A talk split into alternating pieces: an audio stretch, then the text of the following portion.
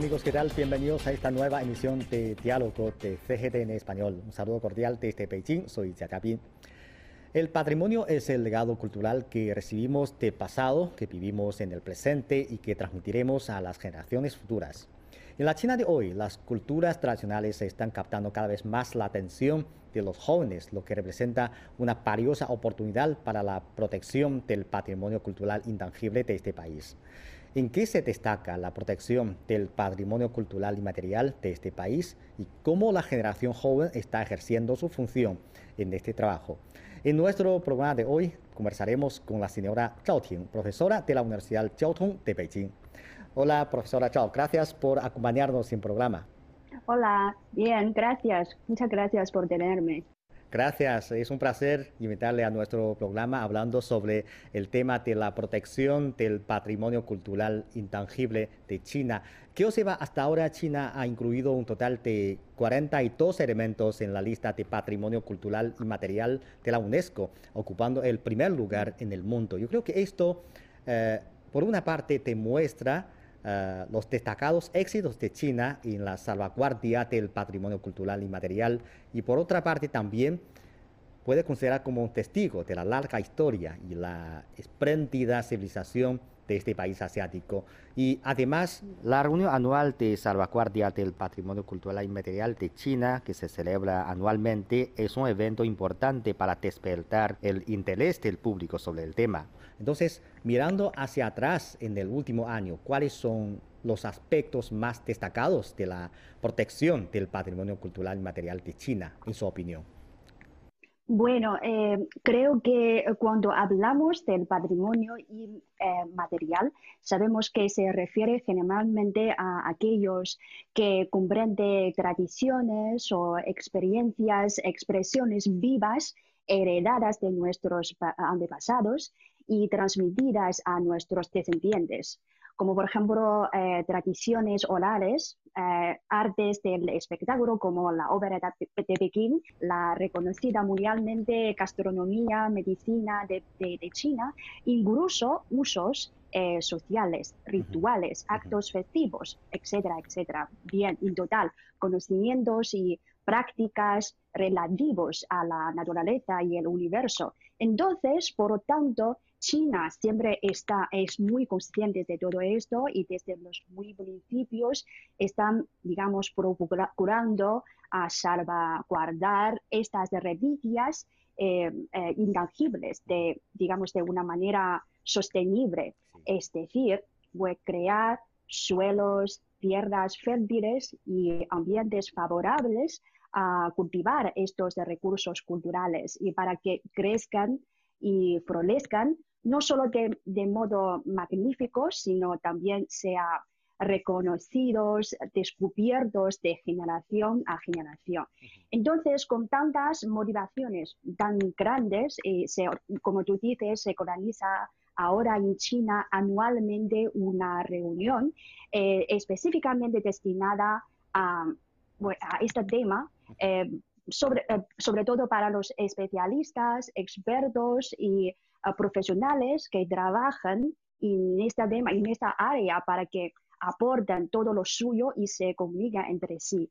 Eh, en cuanto a los logros eh, concretamente de los, eh, del último año, creo que cabe nombrar dos puntos muy importantes. en primer lugar, hemos visto que se ha incluido la producción del patrimonio cultural inmaterial en el, digamos, el catálogo eh, de las especialidades eh, académicos de posgrado, de colegio y universidades. Es decir, a partir del año pasado, bueno, hablar en China ha empezado a desarrollar una carrera específica eh, de la protección de los patrimonios inmateriales. Sucesivamente habrá una profesionalización, o sea, se intenta construir un fomento eh, muy sólido, con lo cual habrá cada vez más mm, profesionales cualificados, bien cualificados, que son capaces de contribuir a este terreno.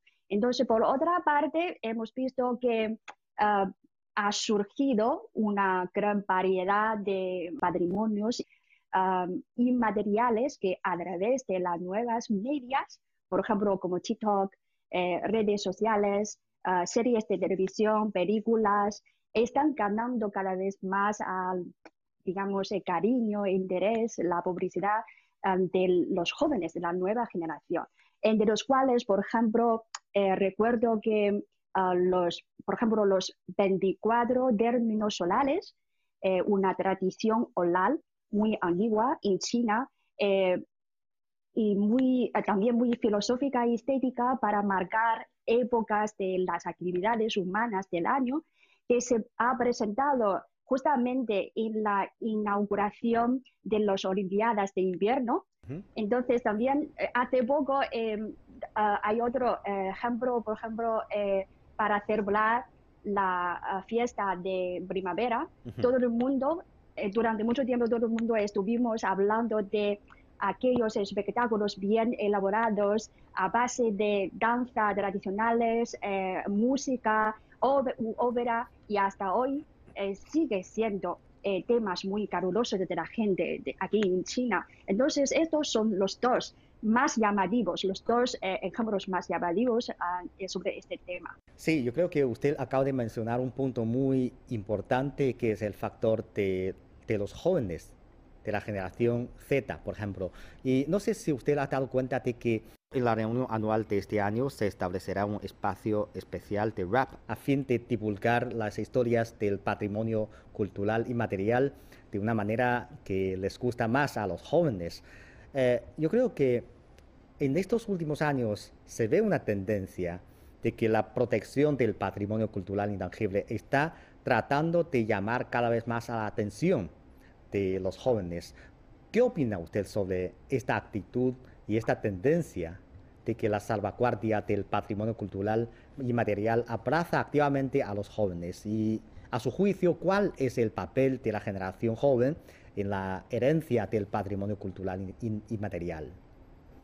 Bueno, yo creo que la importancia del patrimonio cultural y material nunca no escriba en, estriba en la manifestación cultural en sí, ah, sino en el ah, acervo de conocimientos y técnicas que se transmiten de generación en generación. Entonces, en este sentido, aunque vendrán muchos juegos, eh, muchos factores en el juego, a fin y al cabo son los jóvenes quienes inciden en este proceso, eh, digamos, de hacer los patrimonios inmateriales se rejuvenezcan. Entonces, si, pues para mí, si la forma que se adopta es capaz de contar bien la historia y al mismo hace que los jóvenes disfrutan, que es decir, que se implican en el mismo encanto de la cultura, que se, eh, como tú dices, a nivel, por ejemplo, a nivel de la música popular, yo no veo nada mal. O sea, abrazar a los jóvenes, sin duda alguna, es una actitud positiva.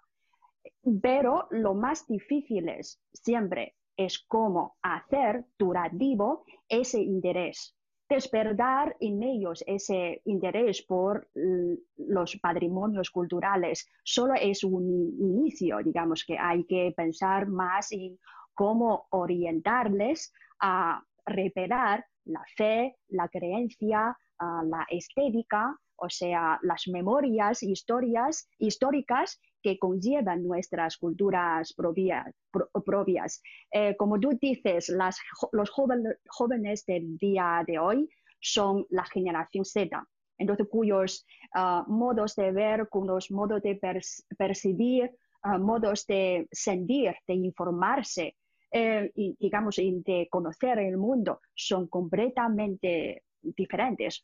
Obviamente, eh, por una parte, las tradiciones ah, son culturales son cada vez más frágiles ah, porque pues es muy posible que a los, los jóvenes están experimentando un enorme, ah, digamos, un vehemente globalización, una cultura uniforme. Muchas veces a los jóvenes les parece que las tradiciones culturales ya quedan cada vez más lejos de mi vida moderna. Pero, eh, por otra parte, creo que los jóvenes ahora se hallan en una etapa muy, ah, digamos, muy importante de su vida, eh, porque eh, están buscando, digamos, una identidad social y cultural. Y en esta búsqueda creo que van tomando la conciencia de que los patrimonios eh, son un factor muy importante, tan importante del, digamos, mantenimiento de la diversidad, diversidad cultural frente a la, a la llamada, pues, bueno, eh, llamada creciente globalización.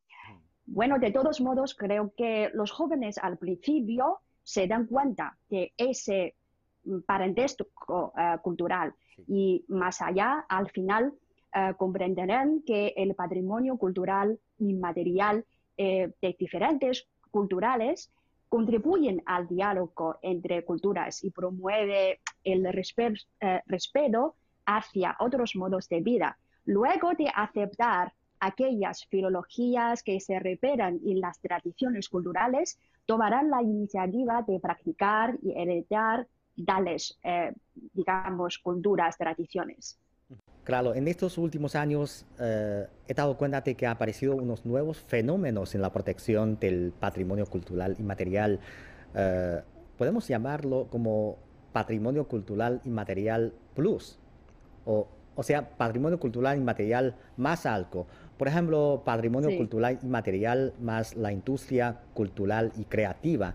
Esto puede considerar como uno de los primeros modelos que hacen que el patrimonio cultural inmaterial entre en la vida diaria de las personas y atraiga a un gran número de jóvenes para que presten atención a la salvaguardia y la herencia del patrimonio cultural inmaterial. Entonces, ¿Cómo ve usted este fenómeno? Bueno, eh, yo creo que a grandes rasgos podemos decir que ah, debido a una buena integración en el diseño de los productos culturales, hemos logrado muchísimos éxitos en la ah, industria cultural. Eso demuestra exactamente que los patrimonios culturales no significan que sean anticuados, sino que puedan ser una nueva fuente de creatividad para la sociedad contemporánea.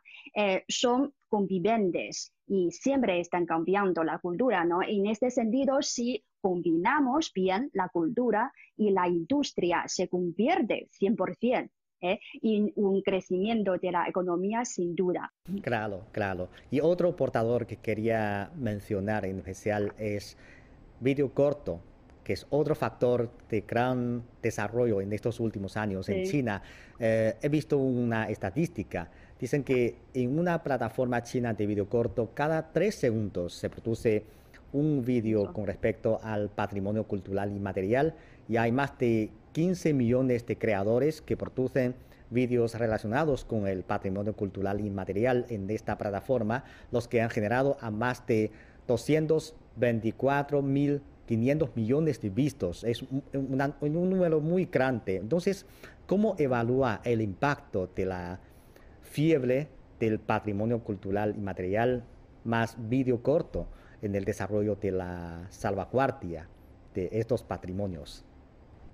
Bueno, eh, personalmente estoy a favor ah, de aprovechar los videoitos cuyas ventajas bueno, creo que consisten exactamente en reducir la distancia eh, para ayudar la divulgación de las culturas.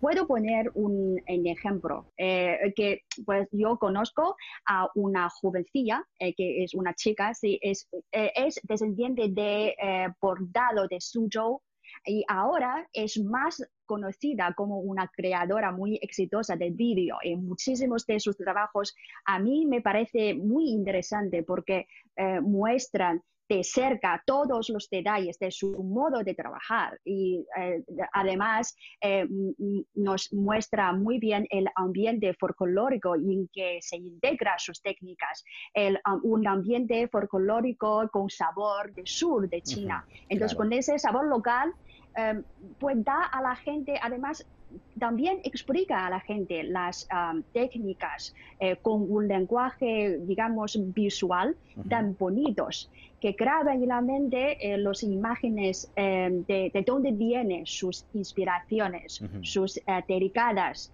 técnicas de sus, que todos son procedentes de la naturaleza de, del país, etc.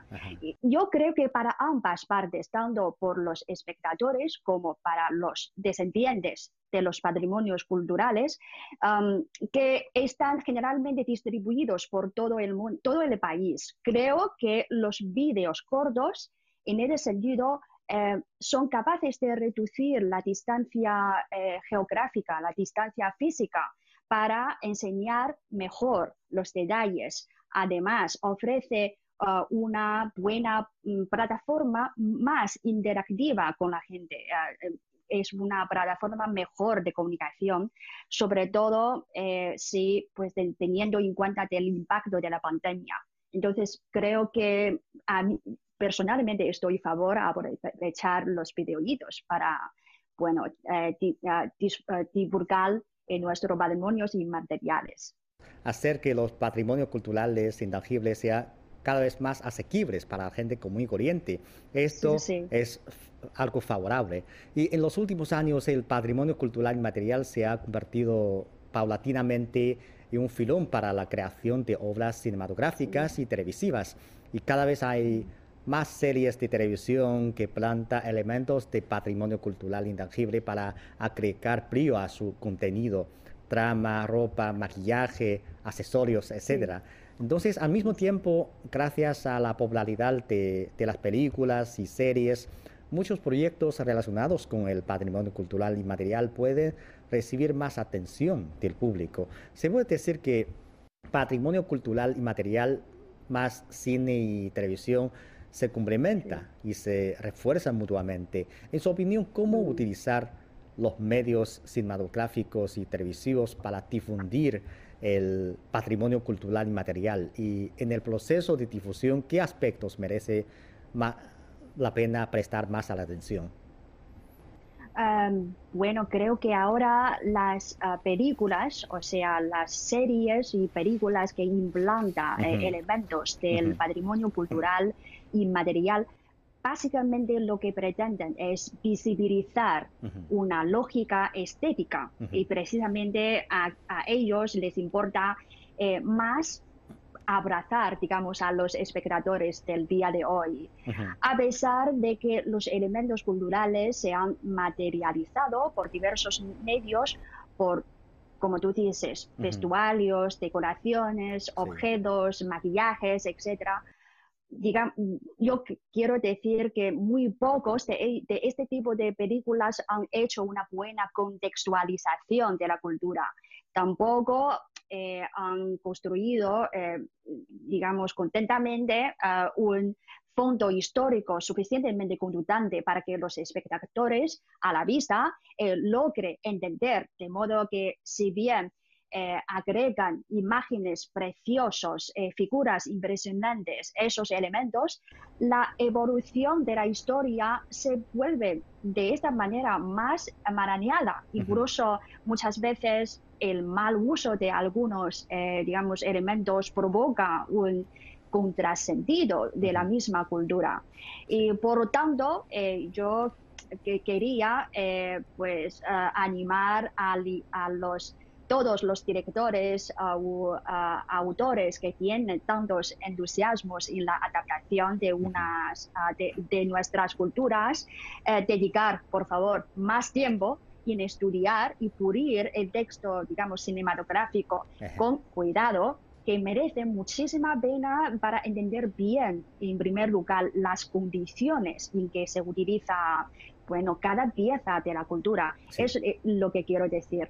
Exacto, exacto. Yo totalmente estoy de acuerdo con esta actitud que tiene usted. Tenemos que tener una actitud abierta hacia las nuevas, los nuevos fenómenos que aparecen en el camino de proteger el patrimonio cultural intangible, porque necesitamos que estos, el patrimonio cultural intangible sea, o sea, estar aquí vivo, pero una pregunta es, en su opinión, ¿cómo equilibrar la relación entre la comercialización y la industrialización y la salvaguardia del patrimonio cultural inmaterial? ¿Cómo podemos encontrar un punto adecuado? Muy bien, como estoy de acuerdo contigo, lo más importante está la energía, la vitalidad, la presencia de nuestras culturas, ¿no? Yo creo que los tres, los tres factores que eh, acabas de comentar deben ser ah, oportunidades de entre sí y no deben ser ah, enemigos de entre sí. El comercio, por una parte, puede proporcionar una plataforma para el desarrollo de la cultura y la industrialización saludable de una cultura será también la fuerza impulsiva del desarrollo económico. Em, a mi entender, al diseñar, diseñar productos de patrimonio cultural inmaterial, deberíamos enfocarnos más, en primer lugar, en salvaguardar por completo las técnicas y el valor que está detrás de estas presencias a base de proteger tal como está y ya podemos, y, después podemos eh, buscar posibilidades del rendimiento económico, eh, no al revés, ¿no? Si la ambición, ambición por los beneficios económicos hace daño al matrimonio, eh, patrimonio, perdón, patrimonio cultural o amenaza que su calidad disminuye, entonces se provocará una pérdida irreversible y será una lástima. Sí, claro, claro. Acabamos de referirnos a la cuestión de cómo hacer que el patrimonio cultural inmaterial rejuvenezca. Y otro aspecto importante de la salvaguardia del patrimonio cultural inmaterial es el tema de la supervivencia. Como lo que usted ha mencionado antes, es necesario que participen más jóvenes para que el patrimonio cultural inmaterial se herede de generación en generación. Sin embargo, también nos ha dado cuenta de que, aunque según las estadísticas de la UNESCO, China tiene casi 900.000 recursos de patrimonio cultural inmaterial de diferentes niveles, en el análisis de la edad de 1082 herederos del patrimonio cultural inmaterial a nivel nacional, publicado por el Ministerio de Cultura y Turismo, solo hay siete herederos menores de 40 años. También tuvimos la experiencia de hacer entrevistas con algunos herederos. Para ellos también es una preocupación eh, si pueden encontrar jóvenes para seguir esa causa, porque en muchas ocasiones dedicarse a la protección de un patrimonio cultural intangible puede ser mucha dedicación, muchos duros esfuerzos sin generar muchos resultados, ni económicos, ni eh, como reconocimiento social, nada. Entonces, ¿cuáles son sus sugerencias para mejorar esta débil situación con respecto a, los herederos?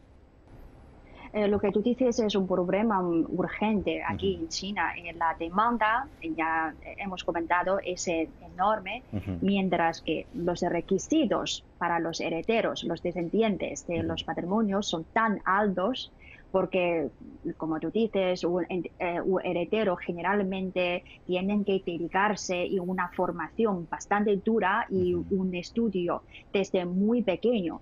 Creo que además de seguir dando apoyos de todos modos a los herederos, lo que cabe hacer ahora es formar equipos compuestos de profesionales eh, con conocimientos teóricos y también operaciones eh, digamos, experiencias de operaciones prácticas, es necesario seleccionar, por, una, por otra parte, personas que ciertamente con ese amor y pasión eh, por la cultura tradicional, es decir, organizar formaciones periódicas y establecer gradualmente un mecanismo sano científico de reclutamiento, digamos. Sí, claro. Esta fiebre del patrimonio cultural y material que estamos viendo en la sociedad mm, es algo positivo, pero no puede ser efímera.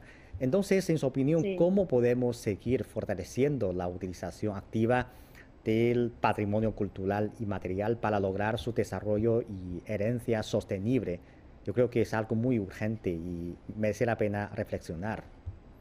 Sí, eh, es verdad que el año pasado eh, ha sido una fiebre del patrimonio cultural inmaterial, al mismo tiempo de sentirnos muy orgullosos de nuestros recursos culturales.